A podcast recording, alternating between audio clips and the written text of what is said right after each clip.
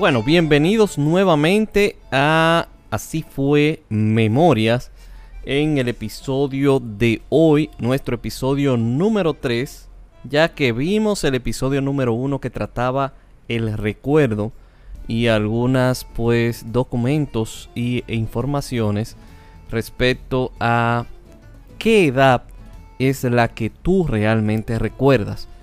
¿Cuál es tu recuerdo más antiguo? Lo que yo le llamo tu primer recuerdo. Y en el episodio número 2 estábamos definiendo el lugar donde pues se dan estos relatos e historias que vamos a ver en esta primera temporada de Así fue Memorias. Así que iniciamos Impresión de un ciclón, nuestro episodio número 3. Hermann Hesse un novelista, escritor y pintor suizo-alemán, que para los que no lo conocen, lo voy a relacionar a la canción La Fábula, del reconocido cantautor italiano Eros Ramazzotti. Así ya tienes algo por donde indagar. Esta canción fue escrita basada en la fábula Las transformaciones de Pictor, escrita por Hesse en 1922.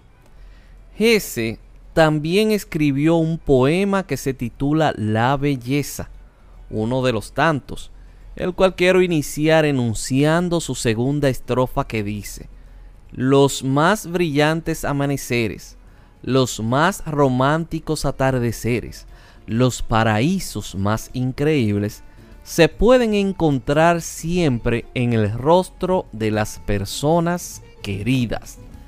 Termina la estrofa e inicia mi relato. Fui educado por mi abuela desde antes de los dos años. Ella también fue educada por otra persona que no era su madre. Al parecer, puede existir una conexión al por qué mi abuela no tenía foto de su niñez o de su adolescencia, excepto la foto de su primera cédula. Y la razón del por qué yo tampoco. Existe una relación. No fue asociada su niñez a las fotografías y quizás eso afectó también a sus hijos y en mi caso su nieto que sería el hijo más pequeño. Tengo 44 años y la única foto de mi niñez llega por ahí a los 3 o 4 años una foto sentado en un carro de madera que hizo mi tío Ramón, la cual les relataré en otro episodio más adelante. Nací en 1977 y el ciclón David pasó por la isla Hispaniola en 1979, dos años después de mi nacimiento. Aún tengo una imagen borrosa de ese día en el que pasó el meteoro. Bueno, esa tarde, realmente no puedo determinar si era de tarde o mañana, pero me pongo en la posición de Danny, mi apodo de familia, el día de esa lluvia atípica. Mi abuela no fue al trabajo acostumbrado, se dedicaba a despegar maní en la manicera, que era propiedad de una compañía que producía aceites con el mismo nombre. Estábamos en la cocina, que era separada de la casa principal, y constaba de una terraza abierta entre la casa y la cocina que se utilizaba como comedor y una rancheta abierta donde estaba el fogón que todo era, bueno, en ese caso todo era, inclusive la casa principal, cobijado de canas, una especie de palmeras cuyas hojas es la perfecta cobija de la casa de nuestros campos por la fresqueza que aportan al interior del hogar. Esas canas del techo solían ser hábitat número uno de las golondrinas. Son ahí que crean sus nidos y se convierten en las mascotas voladoras de los patios de nuestros campos, ya que se asientan entre los techos de canas en grandes números, saliendo de las canas como cohetes que raspan las tierras para hacer sus acostumbrados vuelos que según decía mamá era pidiendo lluvia que estaban. El gato se quedaba al acecho en el patio para pegar un brinco y atrapar las golondrinas de las cuales, en su vuelo rasante, trataban de desechar al audaz felino. Todo era un compás de vuelos en círculos y sonidos, un juego de todas las tardes que las golondrinas realizaban para pedir el agua que les producía la alegría.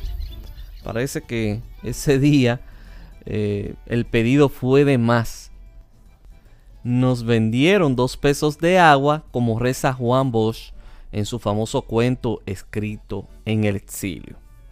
No había luz en esa zona y para alumbrarse mi abuela utilizaba una lámpara de gas de las conocidas humeadoras, fabricada de latas, y una lámpara de tubo que siempre estaba en la terraza o la sala según fuese el lugar de más concurrencia. El tubo de la lámpara tenía una hilera de bailarines agarrados en las manos, todo alrededor, el cual me quedaba mirando fijamente durante el anochecer, como una forma de distraerme mientras mamá se fumaba su acostumbrado cigarro. Me imaginaba todos los bailarines bailando alrededor de la lámpara, como que se movían. Creo que esa idea la vi en unos eh, dibujos animados hace un tiempo atrás. El patio era extenso con una porción de terreno en la cual mamá sembró maní. Pero creo no recordar a mamá despegando el maní del patio para venderlo al lavador o la manicera. No sé qué más habría sembrado en ese terreno, pues he olvidado más recuerdos que los que recuerdo. Volviendo a la cocina, vuelvo a repasar en mi memoria el recuerdo del huracán. Una lluvia fuerte con vientos los cuales no entendía la razón.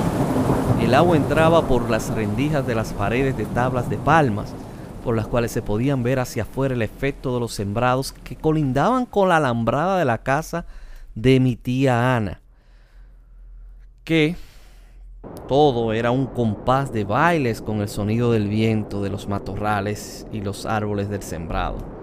Mi abuela se apresuraba a cerrar puertas y ventanas, a subir los tarros de las flores arriba de las sillas colocadas sobre la mesa, a mover a la alacena las cosas que se podían caer, que estaban enganchadas en clavos en los postes, esto, las columnas que sostenían, bueno, las tablas de palmas con las rendijas donde una y otra vez me asomaba para mirar hacia afuera lo que sucedía mientras mi abuela rezaba Padre Nuestros y Ave Marías, golpeando con un pie el piso fuerte y colocando la mano en la cabeza como para darle fuerzas a sus imploraciones a Dios y a Santa Clara.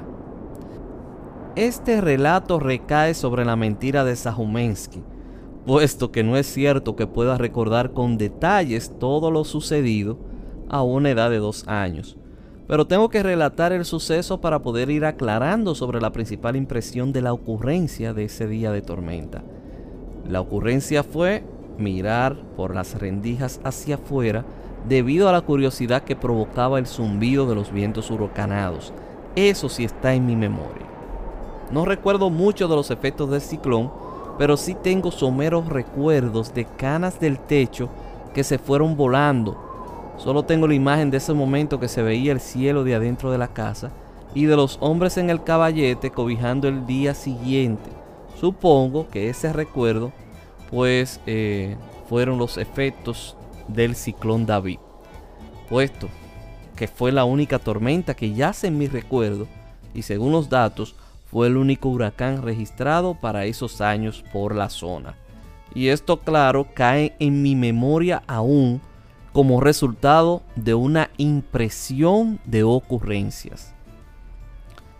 Al fin, la descripción de mi casa es un recuerdo de mi edad por debajo de los cuatro años, ya que salimos del campo más o menos a esa edad para mudarnos a La Vega, la ciudad que me dio el gentilicio para el resto de mi vida. Y vamos a terminar entonces con una frase, como siempre en todos los episodios, que dice así. El hombre sabio en la tormenta reza a Dios, no por la seguridad del peligro, sino por la liberación del miedo. Ralph Waldo Emerson. Así que con esta máxima terminamos el episodio número 3 para darle paso en la semana que viene al episodio número 4 que se trata el primer recuerdo en el cual vamos a detallar el episodio principal que se me dio, la impresión de ocurrencia, mi primera impresión de ocurrencia, lo que yo le llamo el primer recuerdo. Por eso se llama así el episodio. Así que vamos a detallar bien claro, estén atentos a ese episodio porque será el detalle del recuerdo más antiguo que yo tengo. Bueno, nos vemos entonces la semana que viene. Tengan muy buen resto de fin de semana. Muchas gracias por sintonizarnos. Esto fue Así fue Memorias.